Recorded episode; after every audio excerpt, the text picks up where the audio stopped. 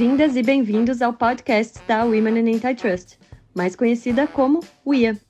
Somos uma rede de mulheres atuantes no direito da concorrência no Brasil.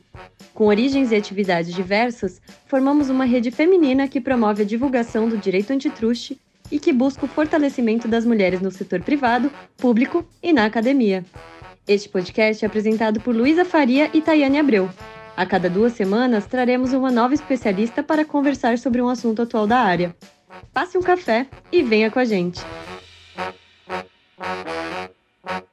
Olá, sejam bem-vindas e bem-vindos a mais um episódio do podcast da rede Women in Antitrust, que tem por objetivo explorar diversos temas do direito da concorrência. Eu sou a Renata Gonçalves e, juntamente com a minha colega Luísa Faria, iremos trazer diversas pesquisadoras, professoras e advogadas para falar sobre assuntos atuais do antitrust. No episódio de hoje, a gente vai falar com a Joyce Honda, que é sócia da área de Direito Concorrencial no Sescom Barrier. A Joyce é graduada pela PUC, pós-graduada em Direito Econômico pela FGV e mestre pela London School of Economics and Political Science. Olá, Renata e Luísa. Primeiramente, eu queria agradecer o convite para participar desse podcast da rede Women in Antitrust. Vocês estão fazendo um trabalho incrível com mulheres super qualificadas na área. Para mim, é sem dúvida uma honra e uma alegria participar desse episódio de hoje. A gente que agradece, é um prazer receber você aqui no podcast da UIA e poder aprender com você, que é uma fonte assim, de inspiração, acredito, para todas nós. É, Joyce, antes de, de entrar no tema mais técnico, a gente queria que você falasse um pouquinho sobre essa trajetória, os desafios que você enfrentou, as conquistas, e quais você considera que foram as maiores barreiras, as maiores dificuldades, e se alguma delas você entende que tem relação com a condição de ser mulher. Ok, Renata, vamos lá. É, sei que esse é um, uma pergunta importante né, para o podcast. É, vocês recebem aí inúmeros feedbacks né, do pessoal é, sobre esse, esse tópico, então eu vou falar um pouquinho da minha trajetória. Eu me formei na PUC em 2001, comecei a fazer estágio na área em uma boutique concorrencial, quando eu estava no terceiro ano da faculdade. É, depois de quatro anos lá, eu acabei mudando para o meu atual escritório, né, onde eu entrei como advogada júnior. É, lá ainda não tinha uma área concorrencial estabelecida. Quando o escritório foi formado, é, os sócios fundadores eles eram é, de outras áreas e é, eu fui construindo ali a, a minha carreira, né? Enfim, fui crescendo ali profissionalmente. É, eu me tornei sócia em 2012 e é um episódio importante que foi a, a, mudança da lei, né? A gente fala lei nova, a lei 12529 de 2011, né? Que entrou em vigor em maio de 2012. É, ela está quase aí já completando, né? 10 anos. E eu me lembro muito bem dessa, dessa época, né, lá no, lá no escritório, assim, especialmente nessa fase ainda é, da lei antiga, né, que é, ainda estabelecia um, uma aprovação posterior de atos de concentração. É, e justamente nesse ano aí de 2012, né, em, antes da entrada em vigência da lei, é, inúmeras empresas assim fizeram atos de concentração e assinaram operações praticamente no último dia de vigência é, da lei antiga, né? Então nesse ano especificamente de 2012, é, lá no escritório, assim, só nessas nessas primeiras semanas aí é, entre o término de vigência de uma lei e o início da outra, nós submetemos, assim, 11 atos de concentração. Né? Então, foi um ano que eu trabalhei muito, é, eu me tornei sócia justamente em dezembro desse ano, 2012. É, 2013 também foi um ano muito importante para mim. Nasceu a minha filha, Helena, é, minha filha única. É, eu tive aí uma grande dificuldade na maternidade, né, no começo, aí a minha filha nasceu muito prematura, eu precisei ficar com ela dois meses na UTI, então eu realmente me afastei do escritório, né, é, durante aí a minha licença maternidade, eu tive essa preocupação aí muito grande aí com é, a saúde da minha filha, mas graças a Deus deu tudo certo, é, ela cresceu, enfim, hoje ela tem oito anos, tá super bem, né, e e essa fase, assim, é, ela é muito difícil mesmo, né? Assim, acho que foi aí que eu senti uma grande dificuldade, assim, uma grande diferença, né, entre ser homem e ser mulher.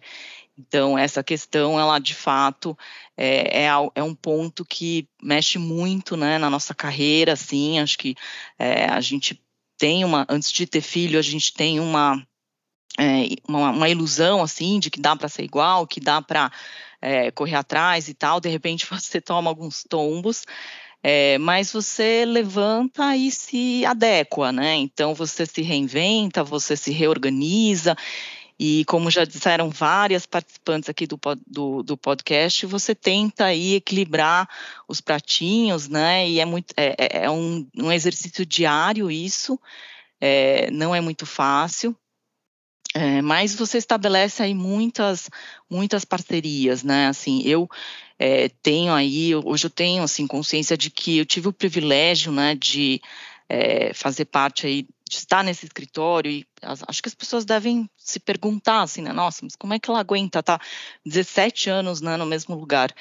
E é, eu acho que, enfim, tem algumas coisas, né? O escritório, é, primeiro nome na placa é, é de uma mulher, é, acho que é uma das maiores advogadas do Brasil, e ela é uma inspiração mesmo, foi uma inspiração para mim ao longo da minha carreira. É, então, é uma referência, e, e, além dela, tem outras mulheres incríveis no escritório, que são muito fortes, são muito competentes, é, se colocam de igual para igual. É, às vezes eu tenho vontade assim de gravar algumas reuniões para dividir, porque quando se fala assim de interrupting e tal, é, eu não vejo assim essas situações acontecendo, entendeu? Com as mulheres. Eu acho que assim, as, assim, acho que um homem que tiver coragem de fazer isso é, é, eu até temo aí pela, pela integridade física da pessoa. E, e eu sei, mas eu sei que assim, é, é, é tenho essa, essa consciência, né, de ter sido aí privilegiada por crescer nesse ambiente, sei que aí a realidade do nosso país não é essa, né? Nós precisamos aí unir forças para buscar um equilíbrio, né, de gênero em todos os campos, seja na advocacia, na economia, na política, na academia, por aí vai, né? É, e eu também não posso deixar de destacar que é, ao longo aí da minha carreira, além dessas parcerias no escritório, fora do escritório, né, assim, a, a presença é, dos homens também sempre foi fundamental aí, como mentores, como é, parceiros, acho que todo mundo conhece aqui, né, acho que a minha maior parceria é com o meu sócio, Ricardo Gailard, e, é, enfim, é incrível mesmo a forma como a gente trabalha, né, com bastante é, sinergia, com um complemento o outro, as características são bem diferentes e bem é, complementares e, e, e, sinérgicas. Então, eu de fato uh, tive né, essas dificuldades, tenho diariamente, tá? São né, desafios aí que é, que a gente enfrenta, acho que é, mesmo estando no mesmo escritório e, e tudo mais. Mas acho que eu destaco essas parcerias, né? Assim, a, a gente ter essa percepção de que não está sozinha, né? É, isso no escritório, isso em casa, né? Porque isso é fundamental mesmo para a gente conseguir é, ser o que a gente quer, né? E, e, realizar o que a gente pretende aí. Então, era isso. Não, eu acho super legal você dar esse relato, porque até me, me lembra um pouco o que a professora Paula Forgione falou quando a gente recebeu ela aqui, que ela falou, é, deu como dica assim que a base de tudo era relacionamento, né? Então, relacionamento que você vai construindo com as pessoas, essa união, sobretudo entre as mulheres, fortalecendo umas às outras, eu acho que assim é fundamental mesmo. Nossa, eu ia fazer o mesmo comentário que você fez, Renata, sobre o quanto está ligado com a professora Paula falou. E, e, eu queria destacar também, especialmente a professora Paula falou muito sobre o quanto, na realidade, é importante que os homens nos ajudem a alçar esses lugares, né? E eu que estou aí, acho que para os ouvintes que não sabem, eu trabalho diretamente com a Joyce e é muito legal ver isso no dia a dia, assim, achei excelente esse comentário sobre o quanto, o quanto todos nós somos importantes para que mulheres alcancem né, esses lugares de destaque. Enfim, apesar de todas as dificuldades. Super obrigada, Joyce. Foi, foi muito legal mesmo ouvir essa história. E passando agora, então, para o nosso assunto de hoje, você pode explicar um pouquinho para a gente, assim, em linhas gerais, o que, que é o gun jumping e quais são os atos que, quando consumados, configuram essa prática? É possível delimitar ou tem uma zona aí meio cinzenta? Tá bom, vamos lá. É, gosto bastante de falar sobre o tema do gun jumping. É, ele está inserido aí no meu dia a dia, né? Enfim, operações de M&A sempre suscitam essa discussão. Esse conceito surgiu a partir da entrada em vigor da Lei de Defesa da Concorrência, né, como eu mencionei em maio de 2012, a Lei 12529. A lei estabeleceu uma importante mudança, que foi a necessidade de aprovação prévia do CAD para atos de concentração que se enquadram nos requisitos de notificação. É, e as partes não podem consumar a operação ou praticar atos aí que podem ser considerados como uma antecipação dos efeitos da operação antes, que aprova antes da aprovação do CAD. Então, esta violação é conhecida aí como gun jumping. E é, em relação à sua pergunta, né, sobre zona cinzenta, o que, que é, quais atos aí que, quando consumados, configuram a prática, tem um ponto importante sobre esse tema, que é o guia de gun jumping que foi emitido pelo CAD em 2015. E nesse guia, é, eles elencam é, três situações que podem caracterizar como um gun jumping. Né? É, então, trocas de informações, é, determinadas cláusulas contratuais e a própria atuação das partes. Né? É, então, assim, em termos de vou destacar aqui um pouco sobre cada um desses temas, né? É, troca de informação concorrencialmente sensível, né? É natural que nas operações de M&A é, as partes é, tenham aí que acessar a informação da empresa que está sendo adquirida. Né? Então, vão fazer aí uma auditoria jurídica, e conhecida como due diligence, vão olhar, então, uh, os, os processos, os, é, toda a documentação é, relacionada aí a essa, a essa empresa, né, para que seja tomada uma decisão, é, seja avaliado aí, assim, também o valor dessa empresa e para que seja tomada aí essa decisão de adquirir ou não essa empresa e por quanto, enfim, que condições, né, ter aí uma uma ideia aí de como precificar esse, esse ativo. Então, o acesso a, essa, a, a essas informações, ele é, deve acontecer, até é reconhecido é, pelo CAD, né, como algo que é, é, comum né, nessas operações, só que não pode haver um abuso nessa, no acesso a essas informações. E, essas, e o acesso a essas, a essas informações precisa, de alguma forma, ser regulado.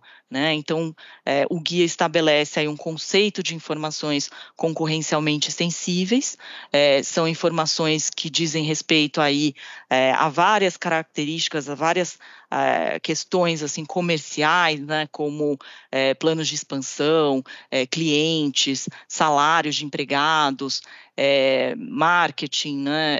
estratégias aí de precificação, descontos, né? Então, é muito comum a gente receber perguntas é, do tipo, olha, é, naquele, naquele data room, né, foi inserido lá é, um documento que tem, assim, uma planilha com todos os salários dos empregados. É, quem que pode acessar esse tipo de informação? Né? É, então, é, o guia, ele dá aí alguma orientação sobre essas situações em que deve haver aí o estabelecimento é, de um clean team, né, que vai poder aí acessar a informação concorrencialmente sensível, é, vai ter que passar por um processo aí de sanitização, vai ter que agregar esse tipo de informação para que essa informação possa aí circular pela empresa e pelo potencial comprador, né, a empresa que está olhando aí esse, esse ativo. Tá? Então, em relação também a cláusulas contratuais que podem caracterizar é, o gun jumping, o, o, o, guia dá alguns exemplos, né? Ele fala assim, por exemplo, você não pode fazer uh, um pagamento antecipado, né? Assim, você não pode é, o pagamento ele tem que ser feito só somente após ali no momento do, do fechamento, depois de superada essa condição precedente, né? Que é a aprovação do CAD. É, Existem exceções aí, né? Então, existem, por exemplo, sinais típicos de transações comerciais, é, depósitos que são feitos aí em contas bloqueadas, né, uma conta chamada escrow, é, breakup fees, né, que são aí uma espécie de é, indenização para o vendedor, é, caso aí a operação não se concretize. né? É, então, tem aí é, essas situações estão previstas no guia e também é, as exceções aí. E a própria atuação das partes, né? Tem situações aí é, em que uh, a parte pode começar a exercer aí uma ingerência no dia a dia é, da atividade aí da outra parte, e isso também pode caracterizar uma antecipação aí dos efeitos da operação. Né? A ideia é que as partes continuem se comportando como concorrentes é, uma da outra, continuem tomando decisões aí de forma independente é, e assim não, você não vai consultar, pedir aí a aprovação do, do comprador para é, executar aí o seu é, um ato do seu dia a dia empresarial, né? É, tudo bem que tem situações em que uh, para proteger ali a operação que está sendo que foi negociada pelas partes para preservar aquele ativo é, pode exigir aí a aprovação do comprador, né, para determinados atos, é, mas não pode também haver um abuso disso que caracterize uma ingerência no dia a dia. Então, a zona cinzenta, respondendo aí a sua pergunta, Luísa, está justamente justamente nessas situações é, que você vai pedir, por exemplo, essa que, que eu mencionei, né? É, você estipula num contrato como é, que aquele vendedor deve conduzir é, as atividades do, da, da empresa alvo, né, no seu dia a dia, é, e situações em que para ele fazer aquela, ele tomar aquela determinada ação, ele vai precisar da aprovação do comprador né? É, então, a zona cinzenta pode estar justamente aí, né? É legítimo é, esse comprador dar essa, ter que dar essa aprovação ou ele está é, interferindo aí no dia a dia da empresa, né? Isso é olhado muito no caso a caso, né? É, por exemplo, às vezes até é, quando você coloca uma, negocia essa cláusula de condução dos negócios, é, ah, você precisa pedir ah, uma aprovação para o comprador para você realizar um contrato acima de X mil reais. É, mas é importante que esse X mil reais seja algo né, que realmente é, não caracterize um curso normal dos negócios né? Porque o, em tese o vendedor deve ser, deve continuar conduzindo aquele, aquela empresa alvo no curso ordinário dos negócios, né? Então, se é, é é dentro do, do, curso ordinário dessa empresa, ela fazer contratos aí no dia a dia é, de X mil reais, é, você só pode estabelecer aí esse, esse patamar precisa ser maior do que isso, né? Para que é, o comprador é, possa aí é, ter aí um tipo de ser consultado, né? Assim, ah, porque a empresa vai fazer alguma coisa que é fora do curso normal das atividades dela, tá? Então, não sei se ficou, ficou claro isso, mas é, é aí que mora um pouco a zona cinzenta. Não, ficou super claro, Joyce. É muito interessante. E pegando um gancho do que você falou sobre a zona cinzenta e até retomando também você mencionou o Clintin, quais você acha que são as melhores práticas para evitar né, a ocorrência do gun jumping e na prática como funciona o Clintin, é, como é que é a composição dele, como, como se dá a comunicação né, entre os membros do Clintin, em caso que você já atuou, enfim, como é que funciona na prática? Muito legal essa pergunta, Renata. É, e no guia de gun jumping é, tem algumas orientações para estabelecer um clean team. É, a gente recomenda, né, que às vezes assim algumas operações que vão tramitar é, pelo rito sumário no CAD vão ter uma aprovação é, bastante rápida aí, no prazo de 30 dias, depois tem que esperar os 15 dias né, para recurso à vocação.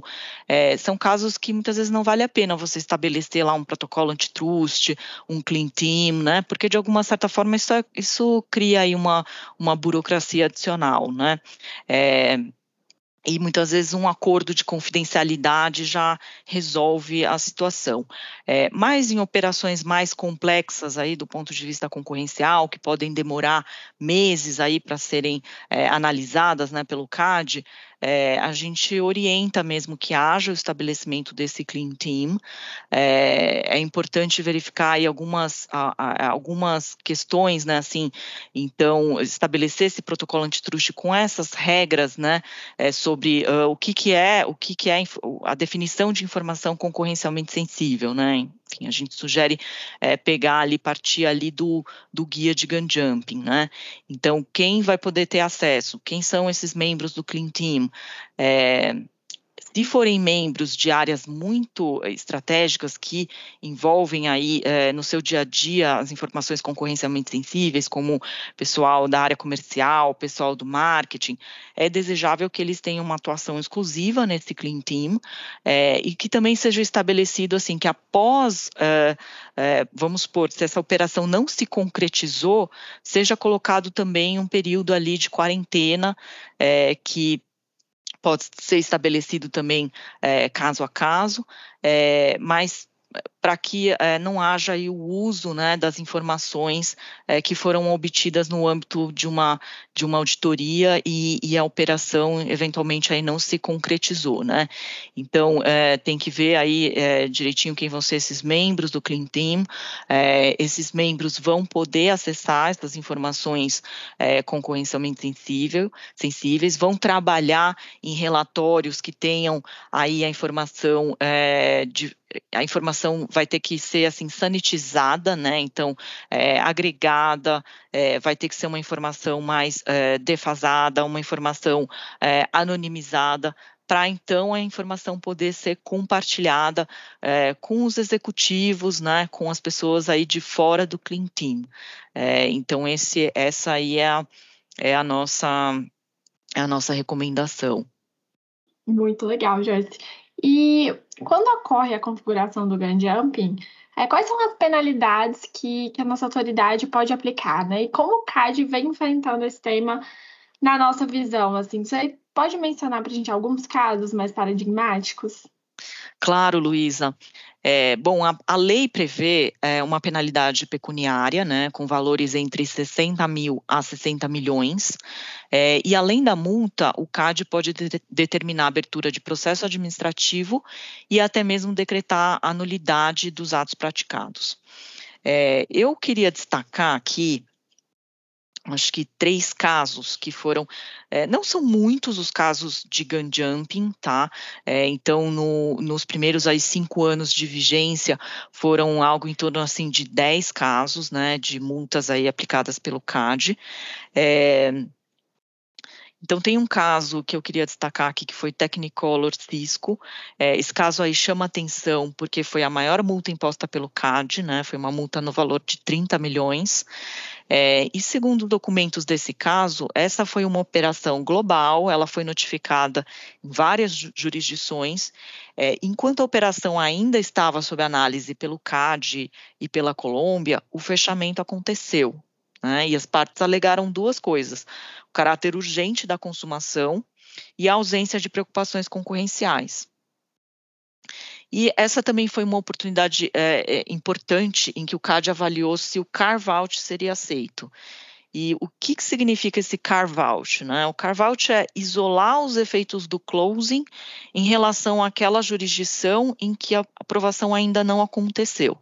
Né? Então, falar o seguinte, ah, operação está sujeita aqui é, à aprovação de várias autoridades aí uh, antitrust, né? Aí quando vamos por as principais aí aprovaram, né, Europa, Estados Unidos, tal, é, as partes vão lá e assinam um instrumento né, de carve-out, um carve-out agreement, falando assim, olha, ainda está pendente a aprovação lá pelo CAD em relação ao Brasil, essa operação ainda não aconteceu, né? Então, esse fechamento ainda não é, aconteceu, né? Então, em relação ao Brasil, as partes se comprometem aí a não trocar informação, ainda se manter é, separadas, né?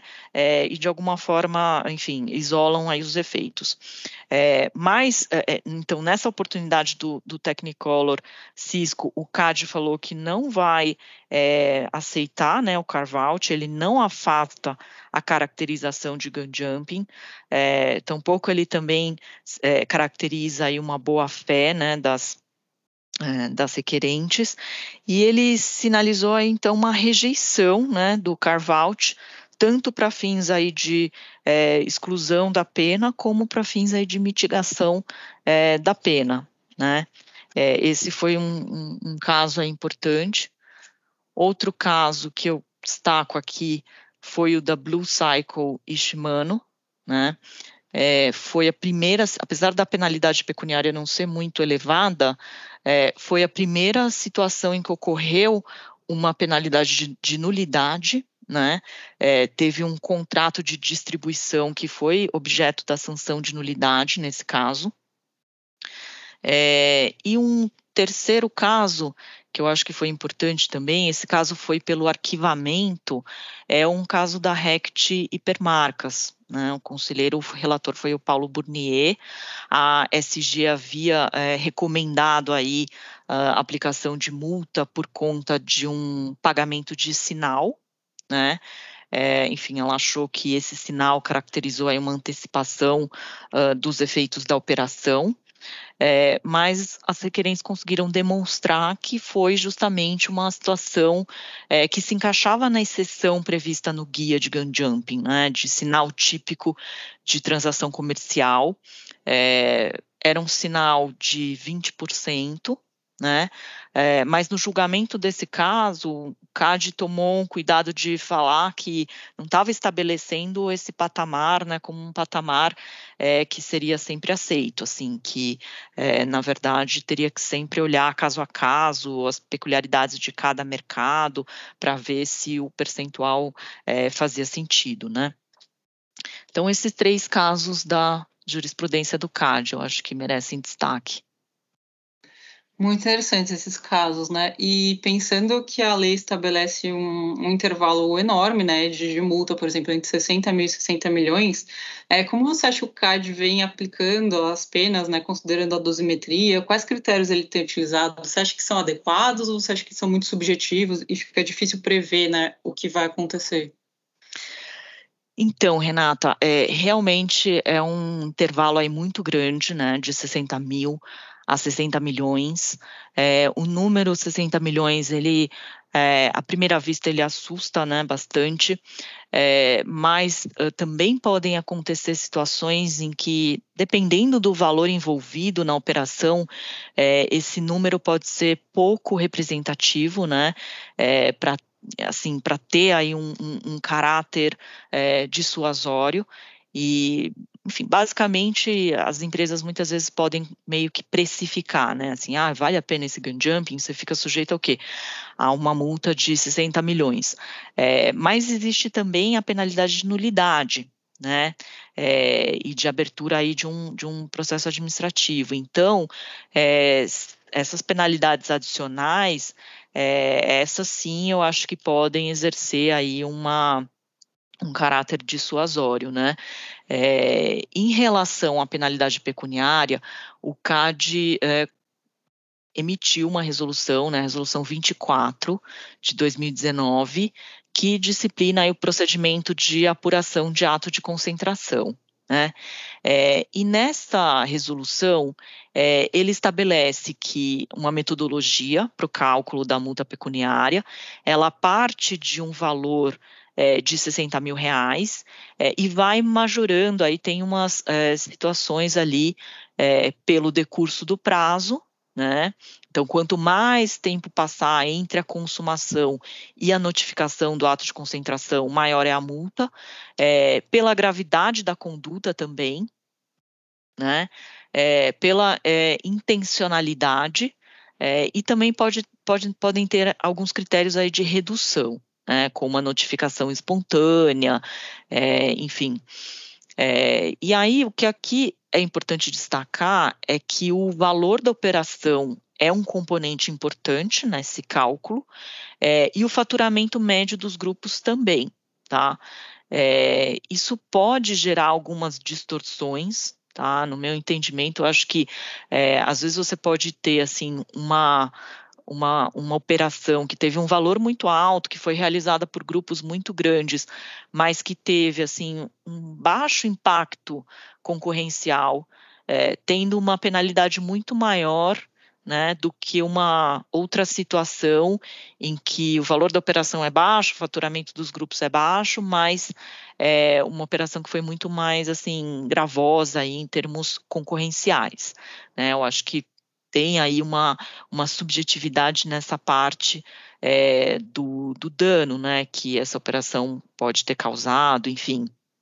É, Eu acho que esse, esse é um ponto aí relacionado à dosimetria que né, acho que precisa ser é, testado aí, enfim, eventualmente aprimorado aí por meio da jurisprudência. Muito legal, Joyce. E você vê alguma diferença no entendimento e na aplicação das penalidades pela autoridade brasileira quando em comparação com, com autoridades internacionais? Luísa, muito, muito interessante a sua pergunta. Eu dei uma olhada em alguns casos internacionais também, é, e eu verifiquei que em várias jurisdições, né, a questão é, do gun jumping, ela é muito importante, né, ela é muito cara, porque ela coloca em, em, em, jogo aí o próprio sistema de análise prévia, né, dessas jurisdições. Então, as jurisdições é, querem ter esse sistema respeitado, e por isso elas mandam um, sinal aí bastante claro ao mercado quando há um descumprimento dessas regras.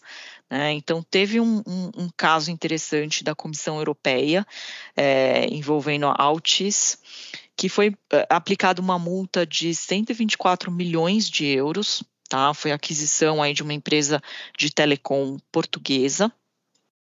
É, e aparentemente o contrato estabelecia aí uma situação de ingerência tá, do comprador é, nas atividades do dia a dia é, dessa PT Portugal. Tá? Então, como exemplos aí dessa ingerência, é, enfim, aparentemente aí a compradora instruiu né, como a empresa objeto tinha que conduzir uma campanha de marketing.